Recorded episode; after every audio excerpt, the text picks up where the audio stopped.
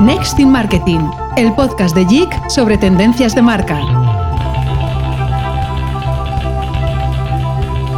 El concepto tiranía de lo posible fue lanzado hace años por el teórico y activista Stephen Duncombe para definir esa voz interior que en cualquier ámbito nos dice que el cambio no es posible, que las fuerzas que se oponen son demasiado fuertes, en definitiva, que estamos atascados en el status quo.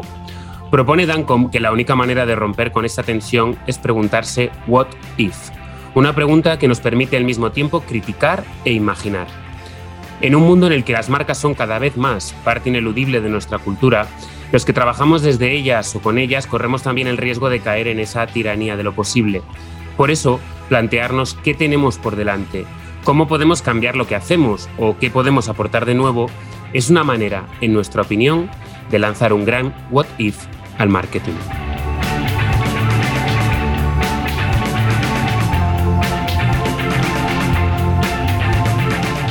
Hola, bienvenidos. Soy David González Natal y esto es Next in Marketing, el nuevo podcast de JIC en el que cada mes vamos a aventurarnos en el mundo de las tendencias del marketing de la mano de invitados muy relevantes.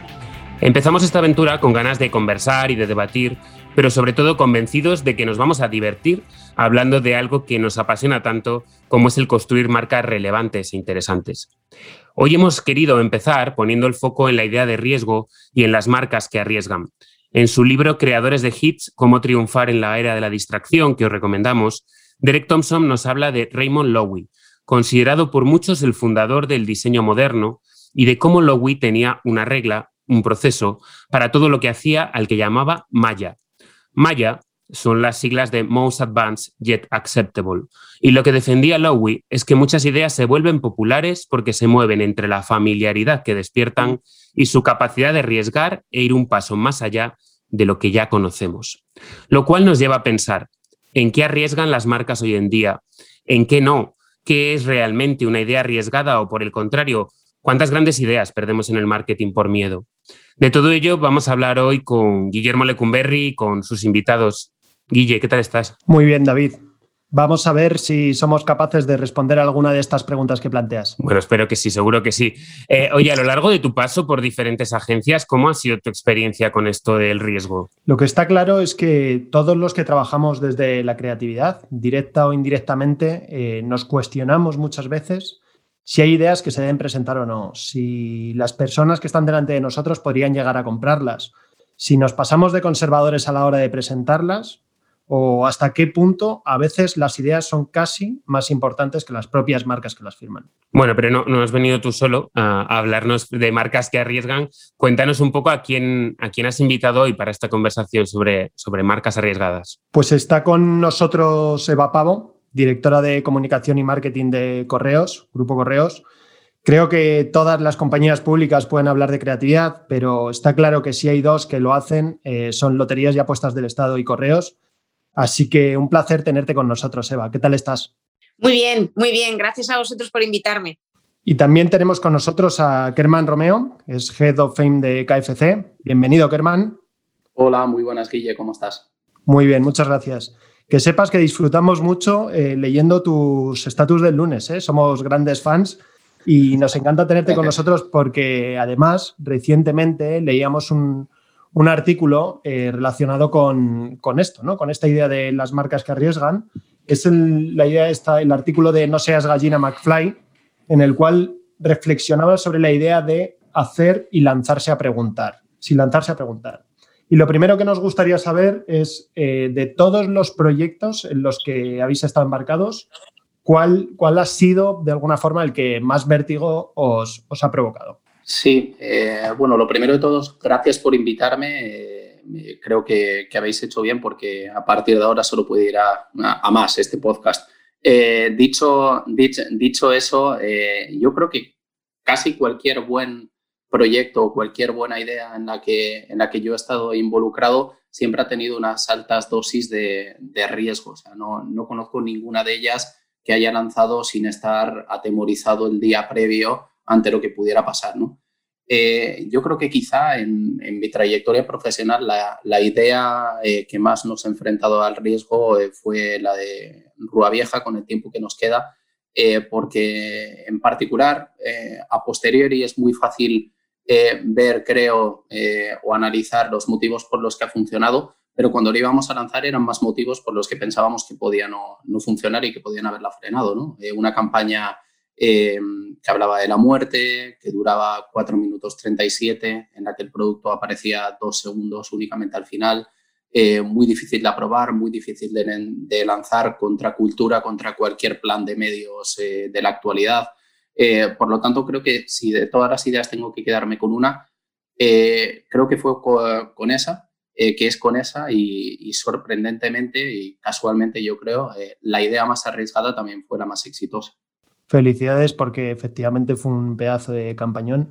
No sé, Eva, si tú fue un, Justino, orgullo por lo nuestro, no solo amarillo. ¿En cuál ha sido la que has dicho, uy, eh, que no, estoy muy tranquila? Bueno, yo, creo que, que, un poco de nervios antes de presentar una campaña siempre se tiene. Y sobre todo, eh, y si, si, apuestas por ideas novedosas o por el riesgo, yo creo que, que, algo de vértigo siempre tienes con todas las campañas. Yo recuerdo especialmente y con especial cariño el bar de Antonio, que, que creo que es el mejor anuncio de la década, eh, sin lugar a dudas por toda la conmoción social que produjo. Eh, y por el cambio radical que fue en la línea de comunicación de, de loterías, que venía de un mundo de sueños, de un mundo onírico, de un mundo quizá un poco naif. Eh, y, de repente tuvimos en las manos un, anuncio o una historia maravillosa, em, pero que, rompía con toda la línea de comunicación anterior de, algo tan importante para los españoles como era el sorteo de Navidad, porque el sorteo de Navidad es un, es un producto que, los españoles consideran como propios. Entonces yo creo que ahí sí que, sí que asumimos un, riesgo impresionante, pero, pero creo que también teníamos la sensación de que, de que iba a ser un éxito. Teníamos esa sensación también. Yo creo que es este, son estos nervios que tienes, que, tienen los artistas antes de subir al escenario, ¿no? Y, de poner la obra eh, a, la opinión de todo el mundo, de exponerse a, la mirada de todo el mundo. Y, en aquella época, eh, bueno, y ahora también, era, mm, tenías 50 millones de jueces, ¿no? Que son los 50 millones de españoles porque consideraban que el anuncio era algo propio creo que con el bar de Antonio se inició un camino maravilloso en aquellos años, eh, yo creo que incluso para, para, el sector a nivel nacional, que estaban unos años un poco eh, de menor riesgo por la crisis económica y demás. Y yo creo que supuso un impulso para volver a dignificar la creatividad eh, creo que las ventas pasaron de caídas en seis años, llevan seis años de caídas, a, crecer en un 4%. Mm, y, al final fue una demostración de que apostar por la creatividad eh, puede ser también un éxito para la campaña en todos los sentidos. La verdad es que has dicho el bar de Antonio, no me esperaba esta, me ha venido la imagen directamente de la cabeza de, aquella persona con sus rizos y todo esto. Y sí, sí, una campaña muy guay. Llevándonoslo a la parte esta de, iconos, eh, me gustaría saber un poco, en términos de campaña o, anunciante o referentes de la industria, ¿quién diríais que creéis que está, que, es un ejemplo en este sentido, ¿no? De, decir, oye, me meto, eh, me meto con todo y sin miedo a comunicar que lo haya estado haciendo durante estos últimos años. Si te parece, Eva, cuéntame. A mí me gusta mucho y sigo mucho a Netflix. Eh, me parece muy fresquito y me gustan las cosas que hacen desde hace ya bastante cómo consiguen más con menos, cómo consiguen notoriedad y comunicar eh, con poca inversión publicitaria. Em, les sigo bastante mm, y, y, a mí me gusta, les veo muy bien y veo que hacen cosas notorias, relevantes, que le van bien a la marca, que han conseguido un posicionamiento bastante interesante y, mm, oye, pues, pues, pues eso siempre es bueno para el sector. Sobre todo yo creo que además han sabido jugar con, el formato, ¿no? De, han, revolucionado el, medio exterior, ha vuelto a ponerlo en, boga, como cómo hacer campañas que tengan un poco más de, ¿no? de, transversalidad, más allá de ser una valla colocada ahí en, Paseo de la Castellana, por ejemplo.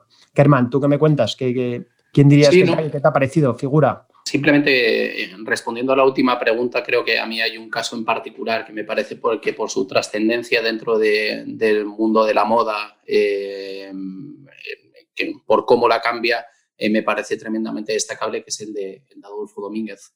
a mí me parece que, con Sé más viejo, evidentemente con una envergadura muchísimo menor que, que otros grandes anunciantes, pero, pero se atreve eh, a lanzar un mensaje tremendamente alineado con, lo que venía comunicando en las dos últimas décadas, pero sobre todo muy revolucionario eh, para, un momento como el actual. ¿no? Me parece eh, una, una, campaña y una plataforma muy, muy interesante y muy, muy valiente la de, la de ese más viejo. Añadiendo todo esto, me, hacía gracia cuando, cuando comentaba Eva en su anterior intervención, un comentario que me quedaba con ganas de hacer, que es esa, esa, efervescencia, Eva decía que es el, prácticamente como cuando los artistas van a salir al escenario, ¿no? Eh, ese momento de efervescencia yo creo que es uno de los más bonitos también que se produce cuando, cuando uno tiene algo bueno entre manos, ¿no? Es una mezcla de, de, temor eh, sumado a la alegría, a incertidumbre, eh, no lo sé, un montón, un montón de cosas que se juntan y especialmente cuando se lanza una campaña valiente, que lo hacen muy bonito y a la vez incómodo, no lo sé, es casi como un oxímoron todo esto que estoy diciendo. Pero dicho eso, eh, sí que esto me hace pensar la, dificultad antes de, lanzar algo, ese momento previo, el miedo que hay, el riesgo que tiene, que una de las cosas que pasa, eh, desgraciadamente, es que, es que como habitualmente hacerlo normal o hacerlo mal eh, no está excesivamente penalizado, es muchísimo más cómodo por lo general. Eh, yo, por lo tanto, me hace mucha ilusión que este, que este podcast trate sobre, sobre la valentía, porque creo que precisamente es lo que, lo que hace falta en, en este sector. ¿no? O eh, si alguien quiere vivir bien, lo mejor es no hacer las cosas. Eh, va, va, a seguir ganando el mismo salario y, viviendo bastante tranquilo, teniendo más pelo, te evitarás el viaje a Turquía, todo, todo lo que quieras lo, vas a poder, lo vas a poder hacer. Eh, sin embargo, eh, yo creo que, se necesitan muchísimos más valientes eh, para, para, que se dignifique esta industria. yo creo que me hace especial ilusión también tener enfrente a alguien como, como, como Eva, que allá por donde ha pasado no solo ha dignificado a la industria, sino que ha hecho que tengamos muchos, muchas ganas de dedicarnos a esta profesión. Lo hizo con loterías y ahora lo ha hecho con correos también. Por lo tanto, más Evas, más valientes y, más gente así en la profesión. Cuando habláis del concepto de valentía, eh, me viene a la cabeza obviamente toda la parte donde surge un poco la conceptualización, la creación de, estas ideas. Y lo que me gustaría saber es si creéis que existe una autocensura o a veces hay una falta de, riesgo por parte de las agencias o miedo a presentar eh, lo que van a presentar. Quiero decir, estamos, estamos a veces más preocupados de satisfacer las necesidades de nuestros clientes o realmente somos capaces de llevar ese, ese estirar ese chicle al máximo? Pues gracias, Kerman, por tus palabras, porque me emociona que, digas lo que has dicho. Em, con este tema yo creo, que, yo creo que hay varios condicionantes que son importantes a la hora de que te presenten ideas creativas. Creo, creo que el cliente también tiene mucho que ver en eso, no es solo el peso de las agencias. Yo creo que un cliente que escucha, un cliente que no tiene miedo, un cliente que, que es capaz de arriesgar, un cliente que entiende lo que tiene entre manos y que por lo tanto conoce los límites de lo que puede o no puede lanzar porque conoce su compañía, porque conoce el entorno, porque conoce la actualidad.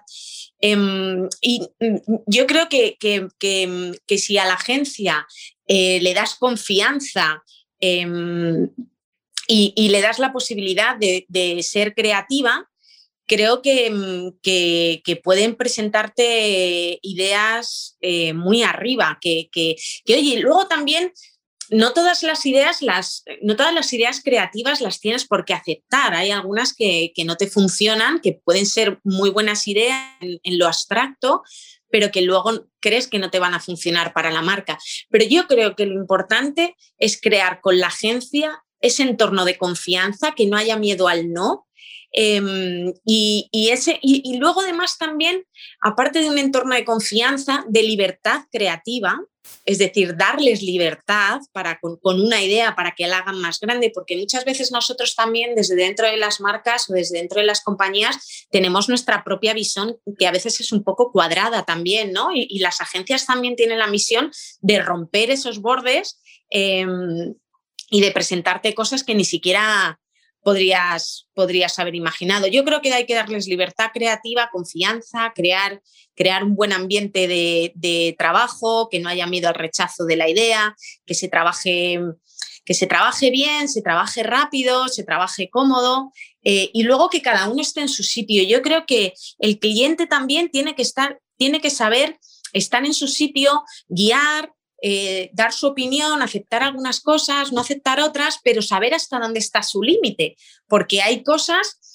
que, pueden ser que personas de la agencia pueden conocer mejor que el cliente, ¿no? Entonces también tener un poco de humildad y, a veces saber que no lo sabes todo y dejarte guiar por aquellos que están en, desarrollando su propio potencial, ¿no? O aquellos que mejor hacen eh, lo que están haciendo, ¿no? Y, eso a veces también el cliente tiene que echar o tiene que dar un paso atrás, que eso también es importante. Yo creo, Eva, aquí eh, me, gusta mucho tu reflexión porque reivindica también el papel que, tenemos los clientes en generar buenas dinámicas, ¿no? Eh, a mí siempre me gusta pensar en que los clientes cuando trabajamos con, con creativos de primerísimo nivel tenemos que ejercer el rol de gestor de grupo, gestor de recursos humanos, ¿no? Si lo asemejásemos prácticamente al fútbol, eh, podríamos decir que tenemos que ser eh, como del bosque con el Madrid de los Galácticos, ¿no? Al final eh, tienes un equipazo repleto de individualidades en la mayor parte de las ocasiones. Fíjate, por, poner el ejemplo de Loterías o Rúa Vieja que hablábamos anteriormente, tienes a alguien como Juan García Escudero, por ejemplo, que, tienes ahí a, Ronaldo Nazario para marcar los goles en nuestra labor únicamente en muchos casos, digo únicamente, pero es complicadísima, es que el vestuario se mantenga eh, equilibrado, eh, que sigan teniendo hambre por ganar títulos, eh, que, salgan a campo a comerse el mundo. entonces, es una tarea fundamental, muy complicada, pero en la que sobre todo, en el fondo, es una tarea de gestión de recursos humanos en, en muchísimos casos. Fíjate, no había caído yo Germán, en que, en que habíamos elegido los dos como campaña, nuestra campaña de más riesgo, en las dos que está Juan, que el creativo, sí. el creativo es Juan García Escudero, es verdad, es verdad, y los dos eh, las dos campañas, grandes anuncios de Navidad. La verdad es que eh, da, gusto escucharos porque efectivamente yo creo que no es nada fácil ser un Vicente del Bosco. Imagino que Vicente del Bosque al final siempre tiene mucha presión encima. Yo creo que los creativos, eh, los creativos son, son de alguna forma artistas, ¿no? y yo creo que a veces hay que seguir, hay que seguir su visión y otras veces no. Eh, que tampoco nos intimiden grandes talentos, ¿no? Hay veces que pueden estar más acertados y otras veces menos acertados. Pero yo creo que, todos los que nos dedicamos a esto, yo, yo creo que es un lujo eh, eh, tener en, nuestros equipos a, creativos con tanto talento, pues como hemos comentado con Juan García Escudero, o, creativos de su, de su, talla y de su talento, que, creo que es una de las mejores cosas que, te llevas de estos sitios, ¿no? La gente con la que has trabajado. A mí me admira muchas veces. Yo a veces mm, vienen agencias con, con ideas fantásticas que luego eh, la mayoría de ellas las, ven la luz y, yo les admiro porque digo, qué, qué, genios, ¿no? Mm, ¿Cómo han dado con esta idea? O, cómo, no sé, cómo, la han visto y cómo la expresan, ¿no? A, mí me parece que trabajar con creativos es, algo precioso, es algo muy bonito. Em, y, muy enriquecedor para nosotros, ¿no? Que estamos en una parte un poco más dura, ¿no? Que es la parte del cliente. Es un auténtico, para mí, para mí eh, Eva, me sumo a tus palabras, me parece un privilegio eh, tener la posibilidad de, pues, participar con estos artistas. Eh, yo creo que, realmente es, es, por eso por lo, que, por lo que quizá a veces eh, genera un poco más de frustración eh, cuando, eh, cuando, pues, cuando ves que alguien puede llegar a conformarse con algo más mediocre. ¿no? para mí, cuando se trabaja con talentos como, como, como estos, la aspiración tiene que ser siempre el, obtener unos resultados eh, pues, que te cambien la forma de ver las cosas, ¿no? Eh, que, te hagan un clic, que, te lleguen eh, al corazón, que te ericen la piel, que te hagan reír, no lo sé. O sea, creo que la capacidad que tenemos a través de, la comunicación y, de la publicidad, de, hacer el día de las personas un poco mejor, un poco distinto, o por lo menos, no lo sé, tener un impacto positivo en, las personas, creo que es tan grande que desaprovecharlo me parecería eh, un error siempre. Os hago una, pregunta eh, que al final es un poco la idea esta de que las grandes ideas siempre salen desde, a veces desde la emoción, ¿no? Desde el estómago y muchas veces eh, las frenamos un poco por la, parálisis, por el análisis, ¿no? ¿Y hasta qué punto creéis que existe una relación entre la intuición y, el éxito de las campañas? ¿Creéis que existe una correlación? Yo creo que, yo creo que la intuición eh, es un saber mm, basado en datos, es decir, datos eh, que te han llegado a lo largo de tu vida profesional y te han hecho desarrollar unas capacidades de, antelación o de ver con antelación lo que va a suponer esa campaña. Y mm, creo que al instinto hay que hacerle caso, em, pero bueno, también creo que hay que ver, que hay que ver más, más parámetros. En todo caso, em, como decía Kerman, hay que ser valiente. Yo, yo me, hablando, Kerman, que ha elegido la, la campaña de Rúa Vieja, yo recuerdo que esa campaña, no sé los demás, pero yo antes de esa campaña ni siquiera tenía Rúa Vieja en la cabeza, siquiera la tenía como marca. No, soy consumidora de, bebidas alcohólicas, pero, pero yo ahora voy al supermercado, veo Rúa Vieja y digo, anda, esto es Rúa Vieja. O sea, yo creo que a través de, la creatividad se pueden conseguir em, cosas muy importantes y a veces te guía la intuición y otras veces te guían más cosas, ¿no? Yo creo que, la experiencia es un grado también de haber visto muchas cosas, haber lanzado muchas campañas y, tienes, tienes, tienes más herramientas para, para juzgar o para ver si algo va a funcionar o no va a funcionar. Es que hay quienes que a veces, Eva, tengo la sensación de que hay quienes eh, utilizan de forma peyorativa la palabra intuición, eh, que para mí es una palabra preciosa, pero a veces cuando se habla de la intuición parece como si fuera aleatoriedad o cualquier cosa. Yo, yo la intuición habitualmente la considero criterio. Em, y, hay gente que por veces que lo ha hecho, por veces que ha acertado, eh, por veces que ha vivido experiencias similares, tiene un criterio mejor Creo que a veces en, creatividad eh, cuesta, dado que todos tenemos eh, una opinión sobre, sobre las cosas, las cosas nos pueden parecer bonitas, feas y todos tenemos una.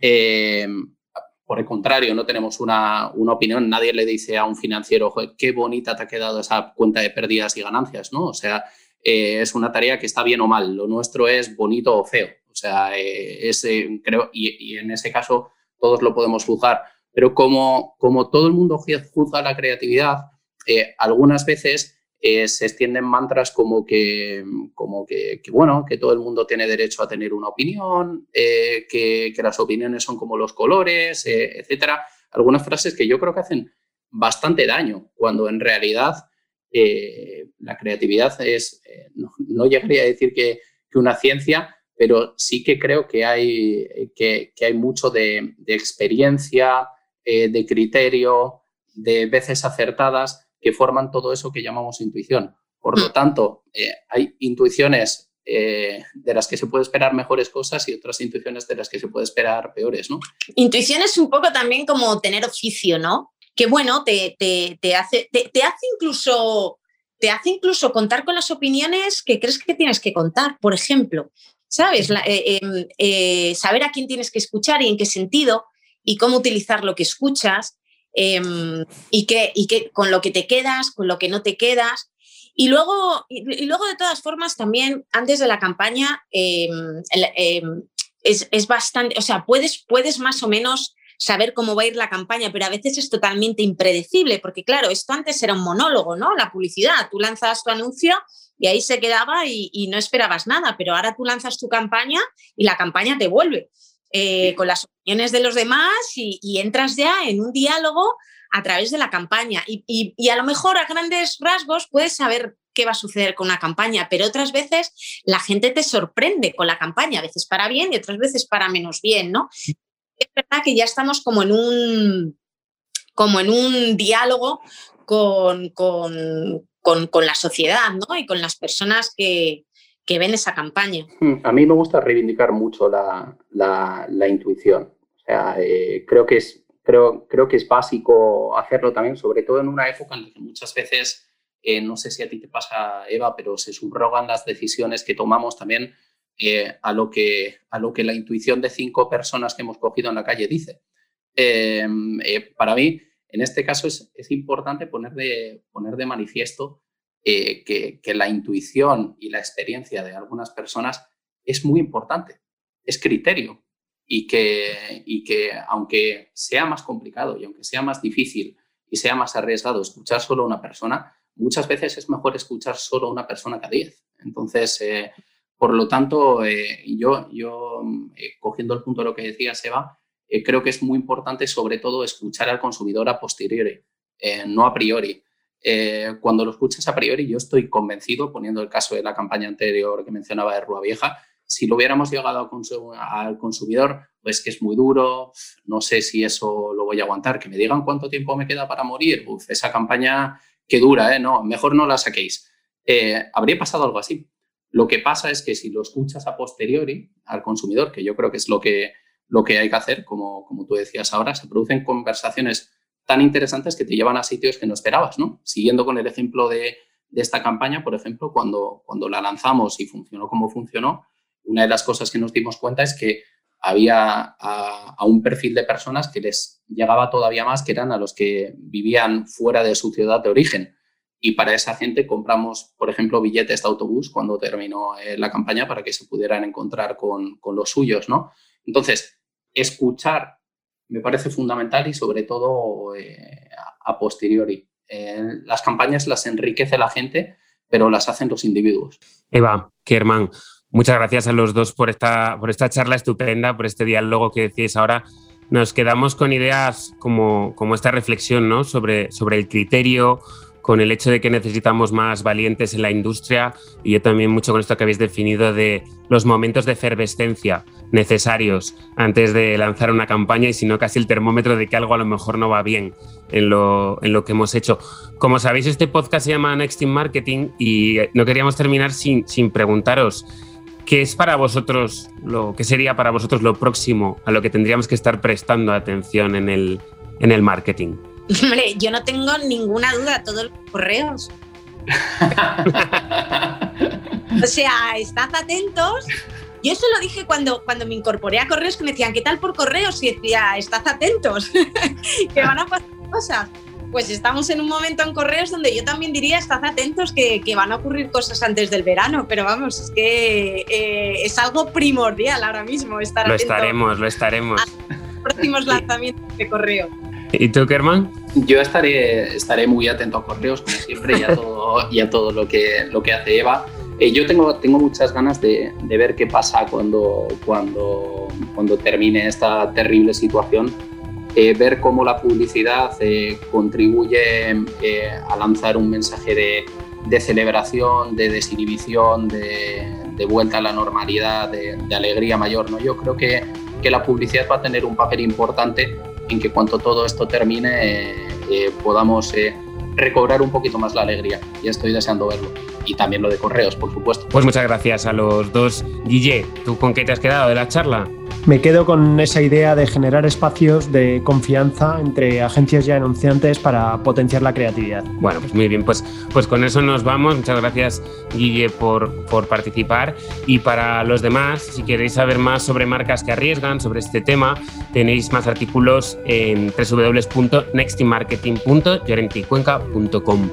Os esperamos el próximo mes en un nuevo episodio. Un abrazo. Next in Marketing el podcast de JIC sobre tendencias de marca.